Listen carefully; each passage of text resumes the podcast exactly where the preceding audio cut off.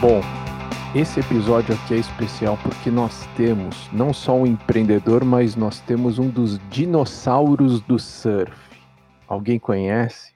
E surf tem tudo a ver com venture capital, meu. Eu acho que sim, né? Porque senão a gente não tava aqui gravando hoje.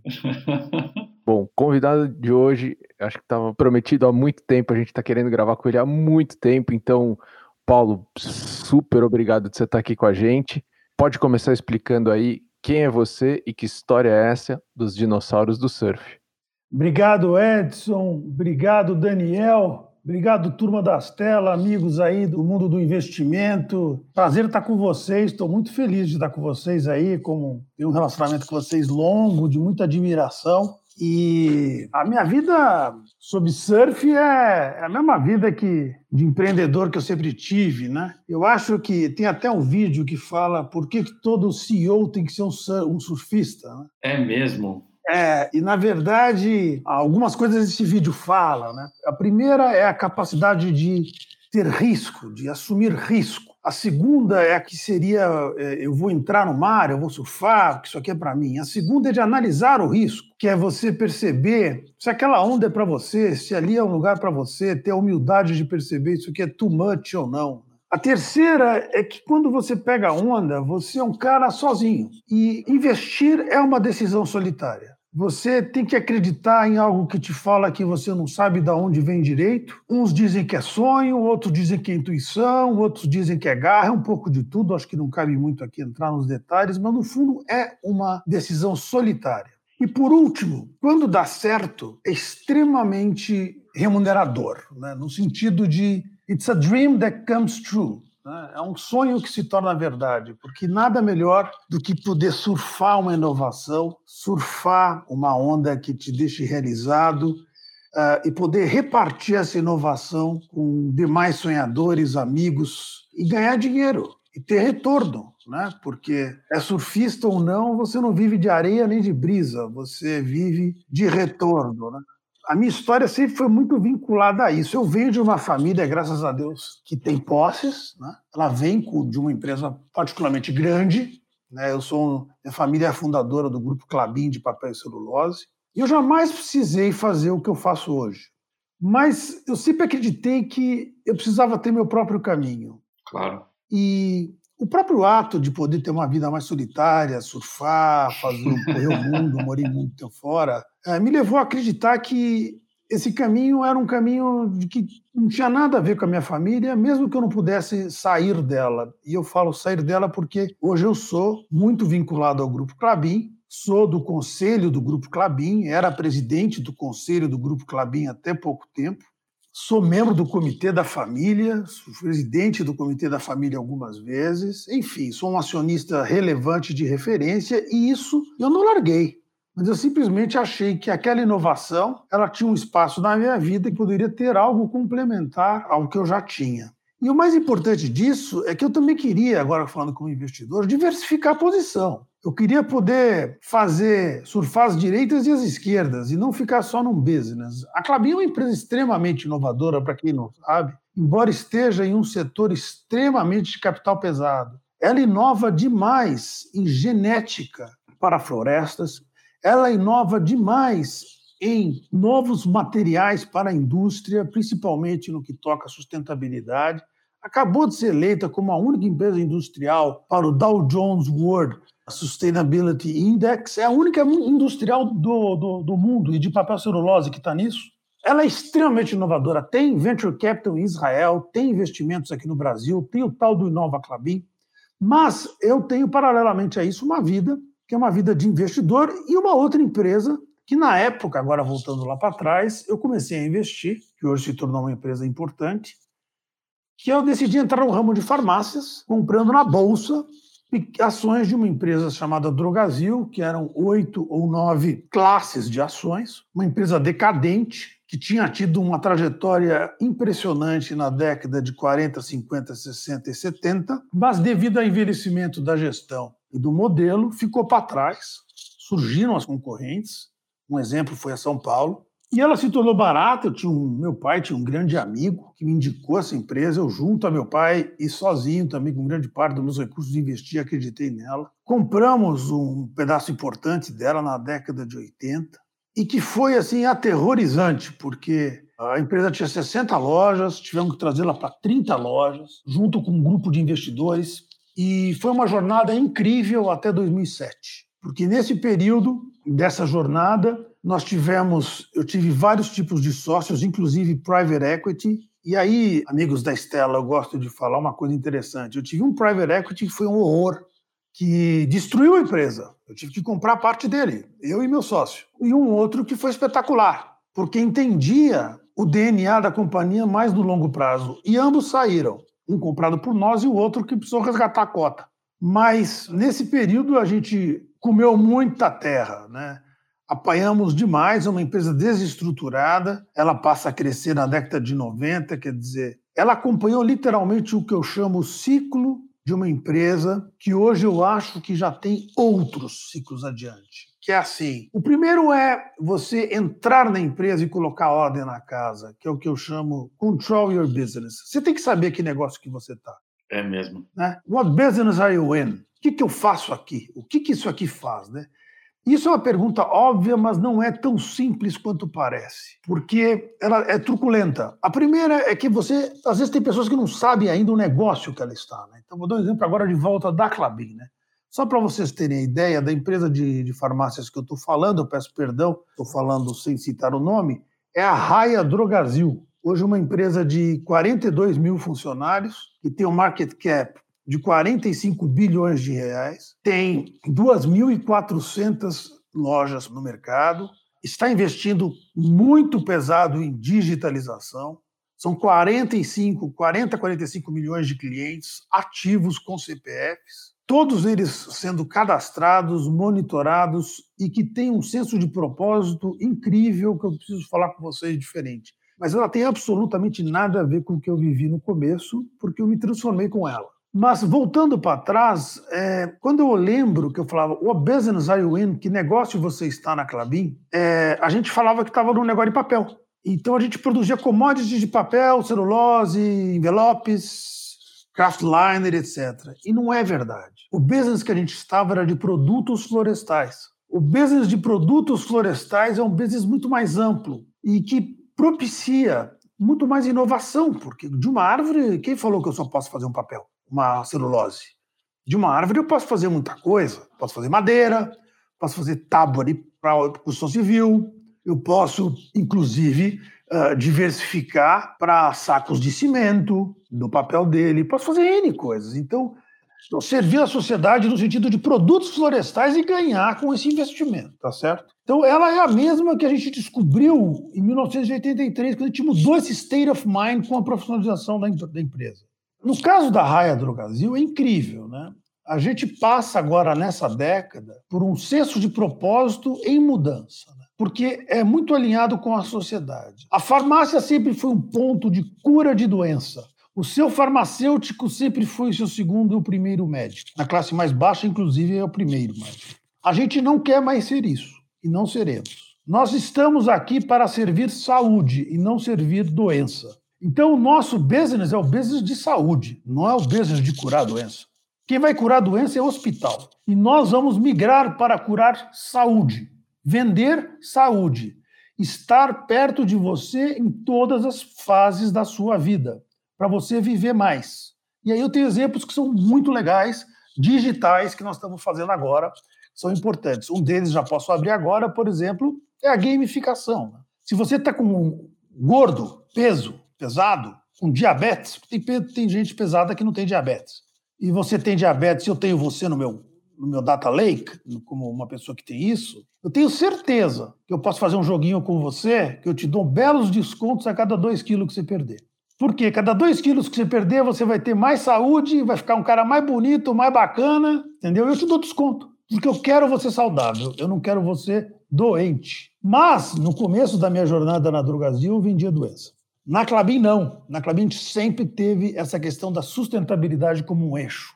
E esse prêmio, que está inclusive no Jornal Valor dessa semana, é uma coroação sobre isso. Ele é um brilho sobre isso. Paralelamente a isso, eu desenvolvi uma atividade de investidor. E esta atividade eu fiz porque eu gosto. Eu fui operador de bolsa de valores. Foi inclusive ali que eu comecei a comprar ações da Drogazil. E dentro dessa linha do investidor é porque é um perfil pessoal. É o perfil pessoal de querer algo que tenha risco, tenha inovação, de surfar uma onda, de poder procurar parceiros, de poder ter aquela coisa de, de procurar o desconhecido, tomar risco e crescer junto. Mas a questão é que eu não consigo ficar quieto, eu não quis ficar quieto, eu quis poder procurar coisas novas. E dei com os burros na água.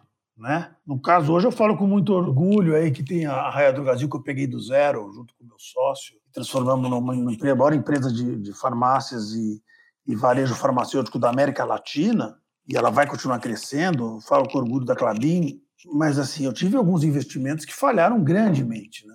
E você consegue identificar padrão, Paulo, das coisas que você fez que deram muito certo, como a Brasil e as outras coisas que não deram? Sim, uma das coisas que eu acho é que eu tive uma, eu tive uma editora que depois ela se digitalizou. E essa editora teve duas fases. A primeira fase foi antes do ano 2000. E ela foi uma empresa de fascículos distribuídos através de jornais. E eu distribuía, nós chegamos a distribuir milhares e milhares, eu não lembro números, era grande, pela Folha de São Paulo, pelo Estadão, Jornal do Brasil, todos os jornais do Nordeste. Lembre-se que naquela época o jornal tinha volume, mas dava muito pouco retorno. E por que, que dava pouco retorno? A editora dava pouco retorno porque ela, na verdade, não tinha vantagem competitiva de ser um carrier dela mesma. Para ela, ela chegar no cliente, ela tinha um pedágio para pagar que era muito alto. E esse pedágio era transformado em duas pontas. A primeira é o próprio pedágio financeiro, tá certo ou não? Eu não podia fazer preço, eu tinha que fazer o preço do meu carrier. E a segunda é que ao chegar, ele detinha a informação do cliente, não eu, que é o famoso data lake. Todo data lake. Então, nessa hora, eu tinha uma margem muito limitada. Eu ganhava um dinheirinho aqui, um dinheiro ali. Uma hora eu ia até cansar. Essa editora surgiu muito, de uma forma muito legal. Faz todo sentido. Nós resolvemos trazer para o Brasil a National Geographic. E nós chegamos à conclusão que a National Geographic era muito cara como livros, até hoje. Vai comprar um livro da National Geographic para você ver, é um presente bonito para você dar. É lindo mesmo, tipo as fotografias da National Geographic, é um, um, é um super presente legal pra você dar pra alguém. Mas é um livro de 300 reais, cara, entendeu? O bonito, 200, 300 reais. Então a gente chegou e falou: olha, isso aqui não vai voar nunca no Brasil na época, porque não vai ter volume para comprar. Então nós, depois de muita briga, porque a National Geographic não era uma editora, a National Geographic é uma fundação, é uma fundação para o estudo da, da geografia e da história, da antropologia, de tudo isso eles cederam a nós, como único no mundo, a chance de fascicular os livros dele. A gente fez fascículos com os livros dele, pagando royalties a ele. E a gente chegou à conclusão que a gente não atendia o nosso cliente justamente por isso. Uma qualidade muito alta, ou seja, o cliente não aceitava pagar por tanto, a informação o cliente detinha e eu tinha um pedágio no meio.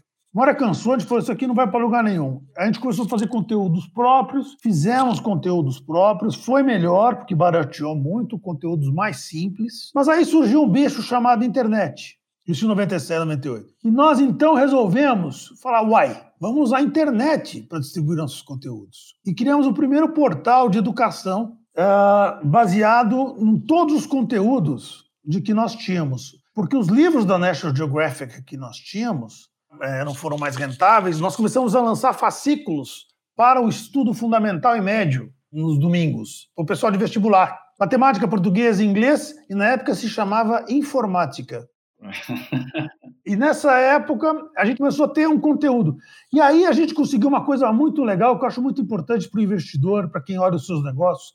Nós conseguimos uma certificação de que o nosso conteúdo era um conteúdo de valor pelo MEC. E esse certificado ficou o primeiro conteúdo certificado digitalmente que o MEC falava, esse conteúdo certificado é digital, ele é aceito. Você pode distribuir, que você não corre risco nenhum de estar tá entrando na, em alguma coisa errada. Porque leia-se que saúde e educação você entra no ninho da família, você corre problema. Pede para uma mãe discutir com a escola do filho dela, se ela não ficar brava, ou dar um remédio errado para um filho para você ver o problema que dá. Então, nessa hora, a gente conseguiu certificar e tivemos um ativo muito importante. Este ativo teve valor. Eram 40 mil páginas para hoje, não é nada, mas para a época era bastante coisa, de estudo fundamental e médico, com professores trabalhando, funcionando e algumas consultas de call center. Essa começou a dar retorno. Só que ela começou a dar retorno e, de novo, eu tive problema do meu cliente. Daí, não, eu detinha o conteúdo. Era barato para fazer? Era melhor para fazer? Era melhor. O que, que eu tinha? Eu precisava, para chegar em outros clientes, eu precisava chegar não só num, através de um portal, que chamava Clique Educação, mas principalmente através de um carrier, porque eu queria poder picar esse conteúdo.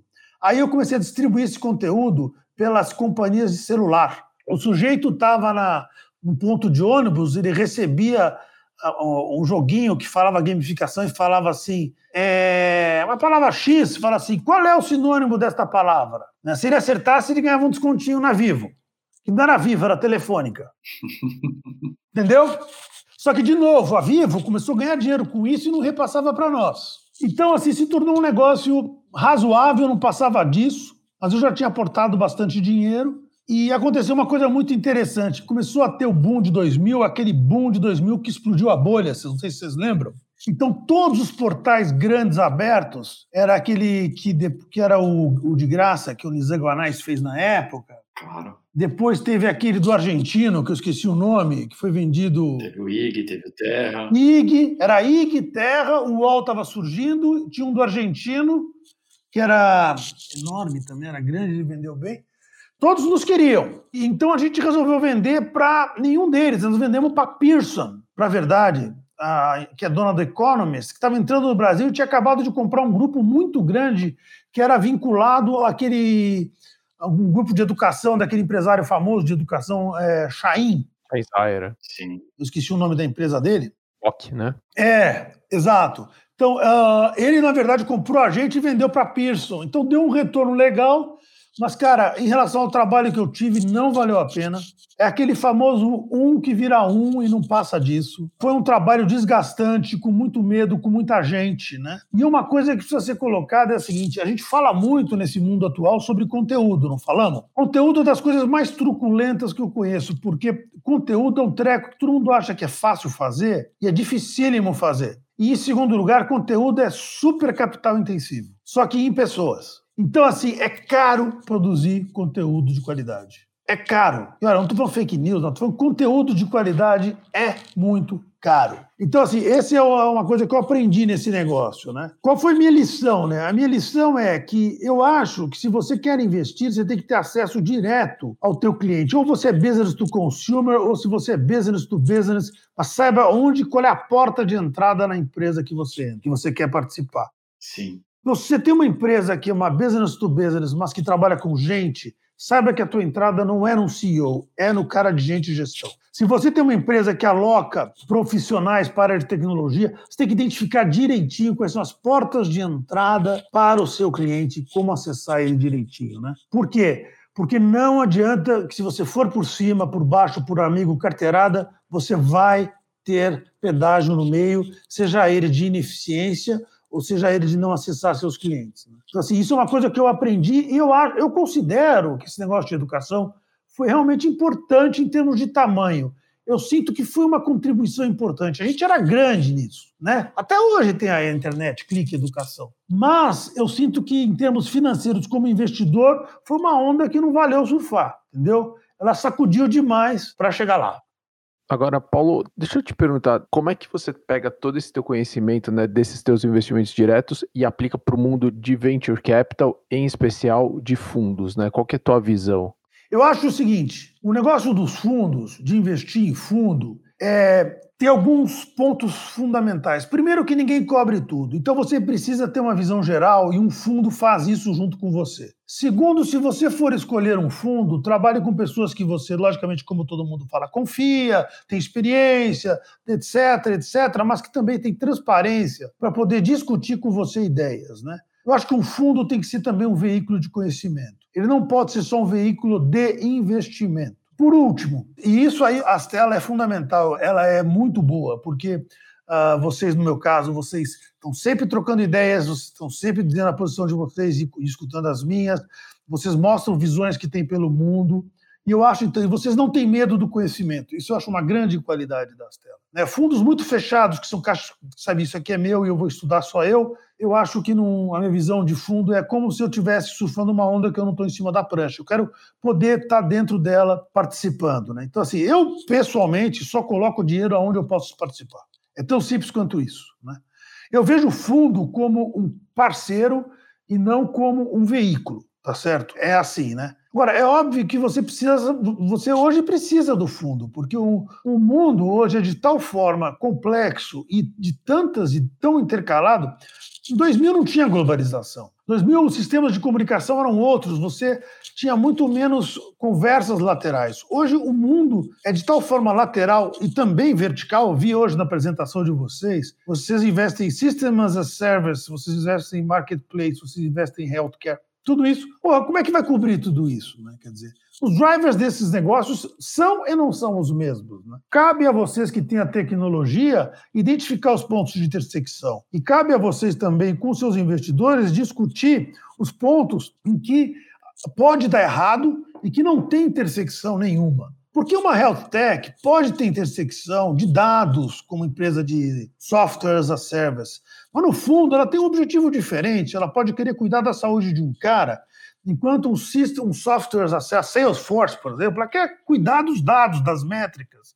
Né? Como é que elas se complementam? Né? Esse tipo de teamwork é fundamental que um fundo faça como investidor. Né? Eu prefiro só invisto assim. Né? Eu sinto que no exterior, alguns países são mais abertos que outros. Edson, te peço licença, me corrija se eu estiver errado e, por favor, corrija no ar mesmo.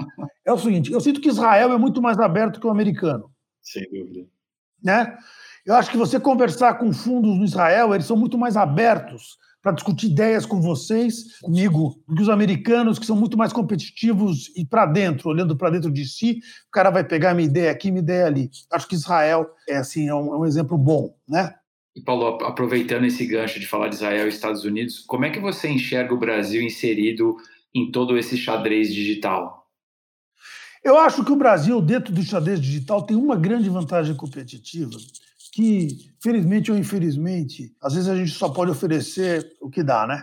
A primeira é que o Brasil tem uma dimensão continental. Segundo, é um lugar de 200 milhões de habitantes. Então, isso aqui tem consumo, tá certo? Terceiro, tem consumo. Portanto, se você tem consumo, você tem, você tem ambiente para negócio e criar. Não necessariamente no Brasil, que tem muito o âmbito regulatório atrapalha. Mas no macro, um país como Israel tem 8 milhões de pessoas. É complicado, tá certo? É por isso que eles olham os Estados Unidos como o test drive para os produtos deles. Né? Então, assim, a primeira coisa, o Brasil é grande e tem consumo. Segundo, o Brasil tem setores que são de ponta. Fale o que quiser.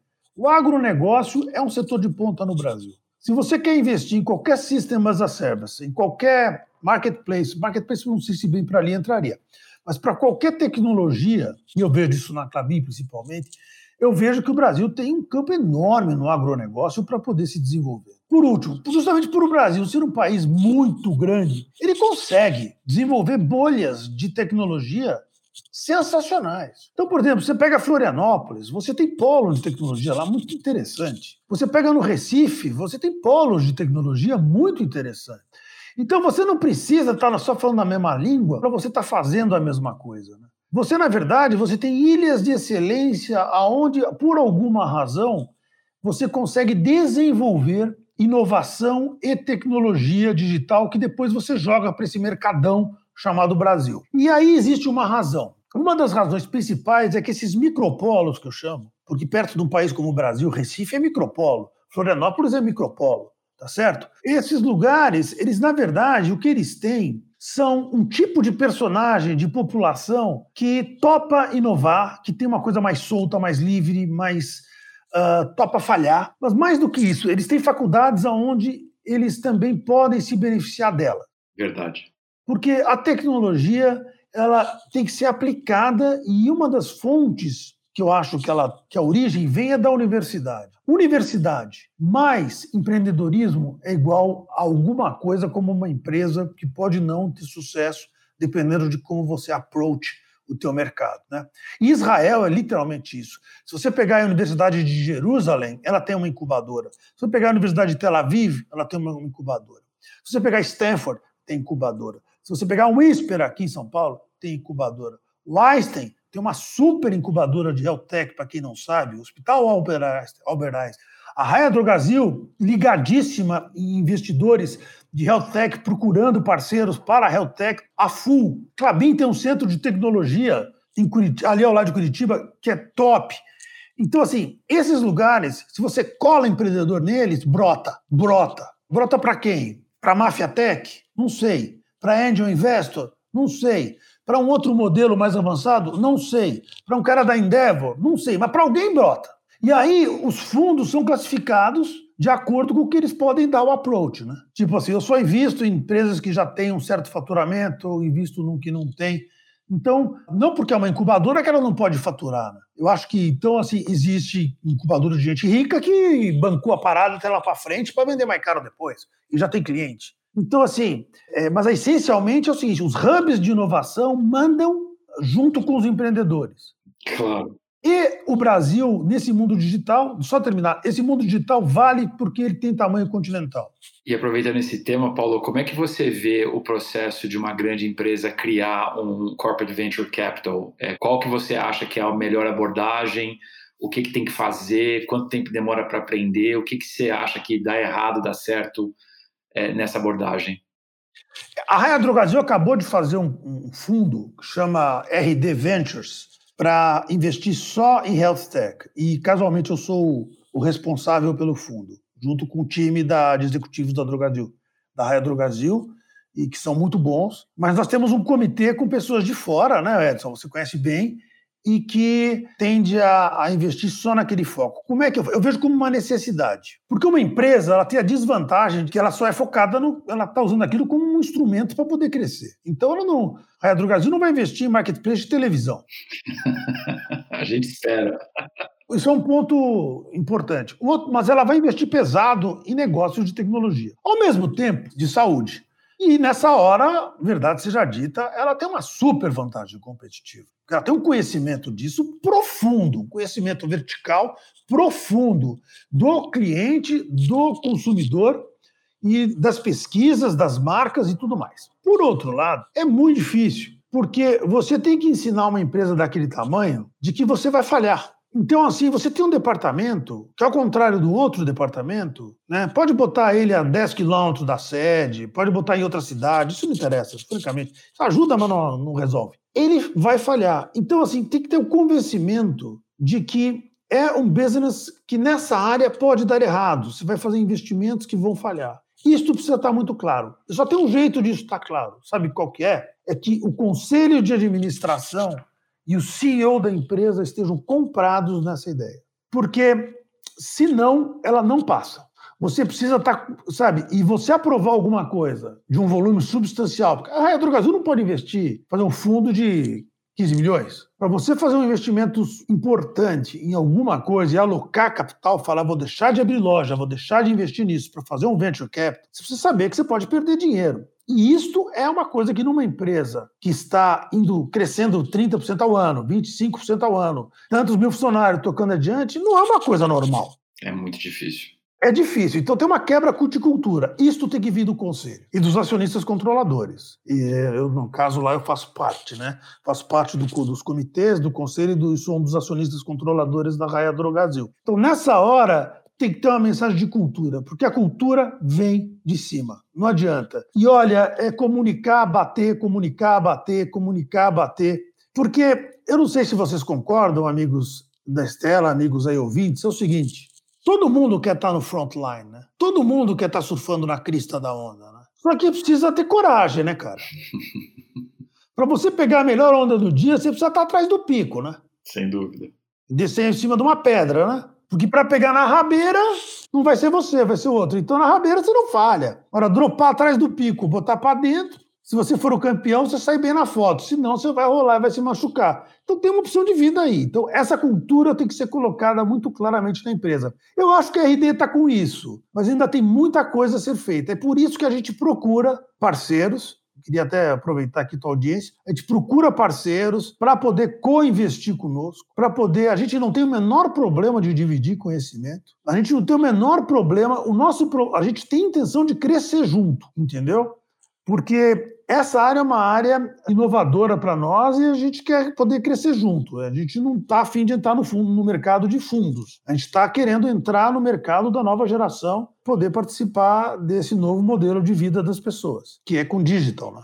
E quem que as pessoas devem procurar, Paulo? Eu. Pode procurar eu, que eu indico lá na empresa, ou pode procurar, por exemplo, o Bruno Peponzi, pode procurar o Eugênio Desagotes, o Bruno Pepons é o chefe, da, é o diretor, vice-presidente da plataforma de saúde. Eugênio Desagodes é o nosso vice-presidente de planejamento e de M&A. Todos eles do comitê. Tem outros também. Eu estou lá, também estou à disposição. E, assim, nós somos super abertos a ideias, né? Dentro do quê, né? na Clabin também, mas dentro do quê, né? É dentro de estar presente na vida da pessoa, do consumidor, no mercado de saúde. Quer dizer, a gente quer poder entender. Quem cuida de doença, de novo, sendo repetitivo, é hospital, é essa parada. Acho que é uma coisa nova lá, tá indo legal, já, já vamos anunciar aquisições. Algumas vão falhar, outras vão dar certo, sei lá. Ah, nós temos na Clabin uma, uma experiência maravilhosa, que é com duas empresas na, em Israel, que está dando muito certo. Mas essa é diferente, porque no caso dessas de Israel, nós entramos com um profundo conhecimento.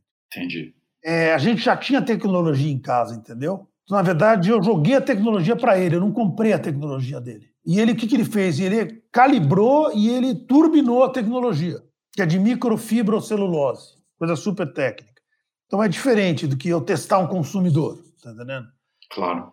Mas está indo legal. O nosso problema lá é o outro, que eu acho fundamental para investimentos de todos, é escalabilidade. Você precisa ter um negócio que seja escalável. Então, esse é um outro grande desafio do negócio, mas aí vocês perguntam como vocês quiserem. Muito bom. Vamos lá, ping-pong? Ping-pong. Então vamos lá. Bom, Paulo, conta pra gente aqui o que é que você está lendo. No momento, eu estou lendo um livro chamado Blizzard. É um livro antigo de como que a Alibaba alcançou os mercados dele. Mas eu estou achando médio. Sério? Médio? Eu estou achando ok. é, eu não estou achando tão legal, não. É o primeiro convidado que fala isso. Eu tô lendo um livro, mas esse livro não tá muito bom. Todo mundo conta os livros, né? Tá e acontece, é. Não, não, é um Blizzard. É como que Alibaba escalou o Blizzard dele.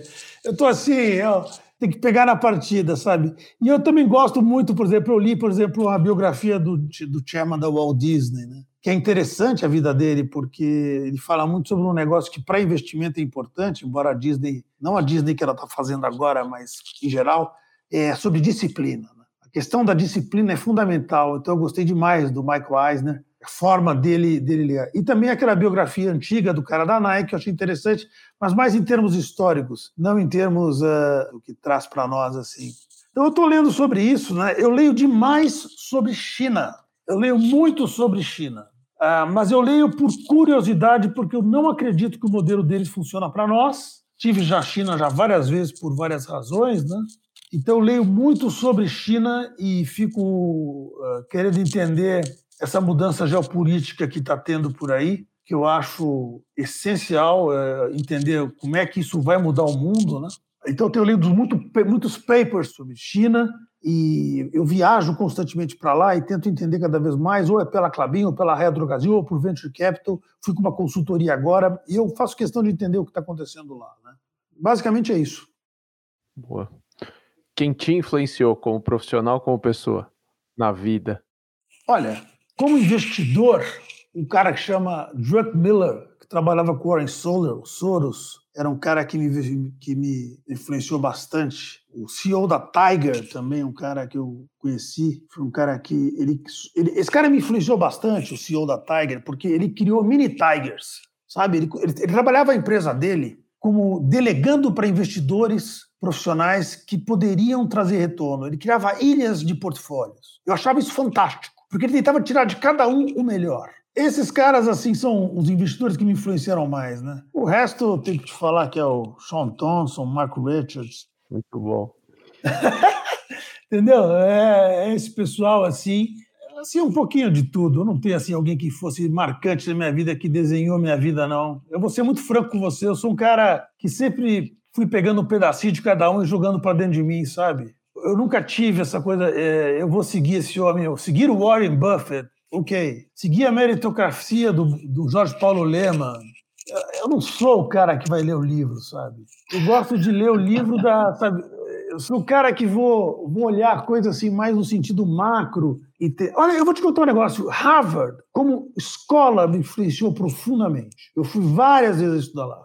Então tinha um cara que chama Samuel Hayes, de Investment Banking. Né? Esse cara me influenciou profundamente. Eu saía da escola, ia conversar com ele horas e horas e horas sobre bancos de investimento. Ele tem livros e livros sobre, sobre investimentos. Esse cara é um cara que, por exemplo, o Michael Porter, que tem agora uma teoria sobre value-based uh, para a questão de saúde, eu gosto de ler aquele cara. Eu acho que aquele cara ele vai para cima de fronteiras uh, que são interessantes, né? Tá certo? No Brasil, eu não vou te mentir que eu tenho uma certa dificuldade de ver quem pode me influenciar, porque eu acho que o Brasil passa por uma crise de identidade muito, muito complicada, né? A gente... Mas no passado teve gente que me influenciou. Eu acho que a minha família me influenciou muito. Né? Minha família foi uma família que veio da Lituânia, sem nada, uma mão na frente outra atrás, né? E de judeus e, e, que resolveram meter a cara na vida, abriram uma pequena loja de papel, um revendedor e construíram um business, né? Então, quando eu leio o livro da família, aquilo me influencia muito, né? Que é a coragem de empreender, de, de perseverar, né? É, eles a empresa foi incrível porque ela muitas vezes abriu demais o leque e muitas vezes ela se fechou do leque. O que era interessante, porque isso era o que acontecia no Brasil. O Brasil se abria, ela diversificava. O Brasil fechava, ela se focava. Assim, ela, a empresa ela abria, ela virava sócia até de empresa de telefonia. Depois ela se fechava, né? Ah, isso antes de se tornar uma empresa de produtos florestais, ela se tornava focada só em papel. Ela é muito a história do Brasil assim, quem me influenciou, sim, eu acho que a minha história familiar, o legado da minha família é a maior influência que eu tenho. É a maior influência que eu tenho. E é o que eu tento passar para meus filhos. Agora, se você perguntar para mim se o Steve Jobs me influenciou, eu vou admirar o cara. Se o Bill Gates me influenciou, eu vou falar o cara é um leão, né? Tá certo ou não? Os generais, alguns generais de Israel, eu, por exemplo, eu vou ter que falar para você, Shimon Peres é um cara complicado, um cara que merece respeito. Não é bobo, não, entendeu? Então, esses líderes mundiais, eu, o Moshe Dayan, esse povo lutou pelo direito. Esses caras, eu de fato admiro. Paulo, uma fonte de informação do teu dia a dia, onde você, primeira fonte assim que você checa, indispensável todo dia. Olha, eu, eu leio todos os jornais. engraçado, sou um cara meio estranho. Eu vou primeiro na, na, na, leitura internacional. O jornal que eu mais leio, a minha fonte principal, é o Financial Times.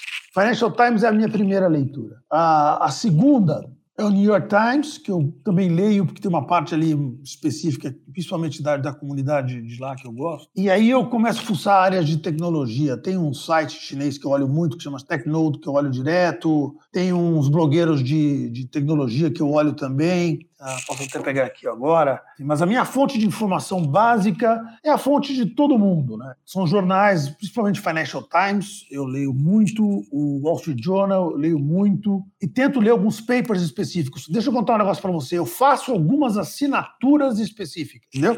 Então, eu assino, por exemplo, a Gavecall sobre investimentos. Eu assino, por exemplo, a Lancet sobre ciência, né?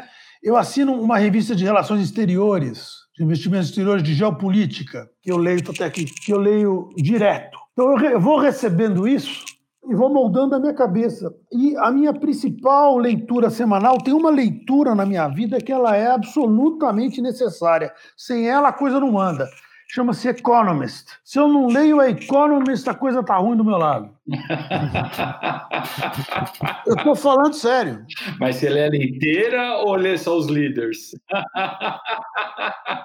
eu debulho a Economist. É a sua cara. É. Eu tô falando sério, eu debulho. Eu, ligo até o, eu, leio até, eu leio até o obituário. eu estou falando sério. Agora eu estou lendo aqui um paper da Harvard Business Review que chama How to Hang On on Your High Potentials. É, e é como a Apple funciona na inovação dela. Depois eu estou lendo um outro paper aqui que é interessante de Stanford, que é sobre a Bembev, né? Qual é a innovation strategy dela? A outra que eu estou lendo, essa acho que para investidores é bom. Aqui, esses aqui que eu peguei eu já li. É também da Harvard Business Review, que é uma revista que eu assino, que é Are Leaders Portable? Será que os líderes são, eles são você leva um líder de uma empresa para outra? Será? Será que um cara que eu levo, eu levo ele é bom aqui, eu levo ele para lá? Isso eu leio muito, sabe, sobre gestão, modelos. Então a questão da Apple é muito interessante, porque ela tinha uma empresa departamentalizada antigamente, né? Quando o Steve Jobs chega e de repente ele quebra ela inteira e se torna por linhas funcionais de produto, aonde quebra paredes e todos são obrigados a discutir o produto. Então o que acontece? Você não tem mais a linha de, tele, de phone ou linha de MacBook ou linha de iPad. Não uh, é, fábrica 1, fábrica 2, fábrica 3. Não, você, o cara é responsável por toda a linha de produção. Né? Na Clabin a gente fez isso, uma coisa que eu lutei muito, que é, por exemplo, uh, o resultado da Clabin tem que ser um resultado integrado. E isso valoriza a empresa, o resultado integrado, porque quando você tem um time multifuncional, as pessoas são obrigadas a conversar. E isso eu acho importante, acho muito importante. Né? Leio muito reporte de fundo, né, dentre os quadros de vocês e de todos lá, né? Uma última pergunta. Ao longo dessa trajetória toda, com certeza você recebeu um aprendizado ou mesmo deve ter desenvolvido uma frase tua ali que você deve estar repetindo a toda hora e passando para frente, né? Que frase é essa? São três. A primeira é não prometa nada quando você estiver feliz. A segunda é não responda nada quando você estiver puto, irritado. e a terceira é não decida nada quando você estiver triste. Em suma, equilíbrio é o que você precisa para tomar decisões com calma. E para mim, isso é muito da personalidade da pessoa, que é um cara inquieto, que gosta de movimentação, e como vocês devem ter percebido pelo que a gente conversa, isso para mim é um desafio, porque para mim, assim, missão dada é missão cumprida. E é por isso que a gente aprende tanto com você, Paulo. Obrigado, entendeu? É, eu, eu penso nisso. Esse negócio eu seria um péssimo político, viu? Porque. Ainda bem. Quando a coisa começa, eu já falo, tá pronto. Agora, eu sou cheio dos defeitos também, e como todo mundo, mas assim, a minha leitura, assim, resumindo essas perguntas do ping-pong que você pegou, quer dizer, livros, eu vario muito, estou lendo esse Blizzard que eu estou achando ok, não passa disso. Minha leitura obrigatória é Economist, by far, longe. Minha leitura diária, de primeira hora, é a, a, o Financial Times. Leio, como todos, o Jornal Valor, mas confesso que passo o olho só, não, não vou muito fundo. Uh, gosto dos editoriais do Estado de São Paulo, quando fala da questão do meio ambiente, do Brasil, acho importante. Assim, essa é a minha leitura. É, é, que mais assim? E fico pegando no mundo, tirando esses, essas âncoras, eu fico procurando né, boas pessoas que dão boas opiniões. Aquele Steve Galloway, não sei se conhecem. Scott Galloway. Adoramos ele. Né, ele é muito bom, por exemplo, esse é um cara que eu assino, tudo que ele publica eu estou vendo enfim, é, o TechNode da China, eu procuro muita informação, e aí vai o GaveCall. Eu procuro isso aí tudo. Pro, pro, o GaveCall me dá uma visão global. O TechNode me fala da tech em China. O Galloway fala muito do, do, do, mercado americano, aquela coisa mais reacionária dele e tal, de detonar todo mundo. Eu, eu gosto, acho divertido. Harvard ensina a ser bom aluno. Então, assim, acho que o mix de tudo é, é o que eu aprendi. É o que eu aprendi, né? Mas, no fundo, de novo, assim como eu comecei esse papo com vocês, a decisão de cada um é uma decisão extremamente solitária. E eu não acredito que há uma leitura que seja uma leitura completa, que te faça uma pessoa totalmente completa. Eu acho que existem livros, por exemplo, se você lê Anna Arendt, é uma coisa que é importante para as pessoas terem paciência a ler. Eu já li, hoje não leria de novo, mas é, é interessante, até porque li com um primo meu que é especialista nisso se você lê na área de psicologia, eu acho muito importante entender as pessoas. Melanie Klein, sabe? Pion, que são descendentes, são coisas de Freud. Eu gosto muito dessa questão de psicanálise. Né? Eu, eu, assino uma revista de psicanálise, eu leio muito sobre isso. Né? E uma coisa que me fascina muito pessoalmente, mas eu tenho dificuldade de entender, mas aí eu tenho um amigo meu que é médico, eu discuto muito, é o cérebro, que é uma coisa assim, que para mim é uma coisa muito fascinante. É fascinante. Agora, você não vai me ver lendo a biografia do Elon Musk. Tá entendendo? Sensacional. Embora tenha deixado alguns milhões na mesa porque eu não botei dinheiro na defesa dele, entendeu? Acontece. Embora deixei alguns milhões na mesa porque, porra, o que, que eu não devia ter lido e botado uma grana lá, né? Muito bom. Muito bom, Paulo. Muito obrigado pelo todos os ensinamentos. Mas que ensinamentos? Que sou um parceiro. Super obrigado, super obrigado a todo mundo que está ouvindo a gente e até a próxima. Negócio é o seguinte, pessoal: no guts, no glory, entendeu? Tem que ter coragem. O que não implica dizer que você vai pular sem paraquedas de um precipício, mas tem que ter coragem. Boa. Cada dia é um dia. Passo a passo, tijolinho, tijolinho. Valeu, galera.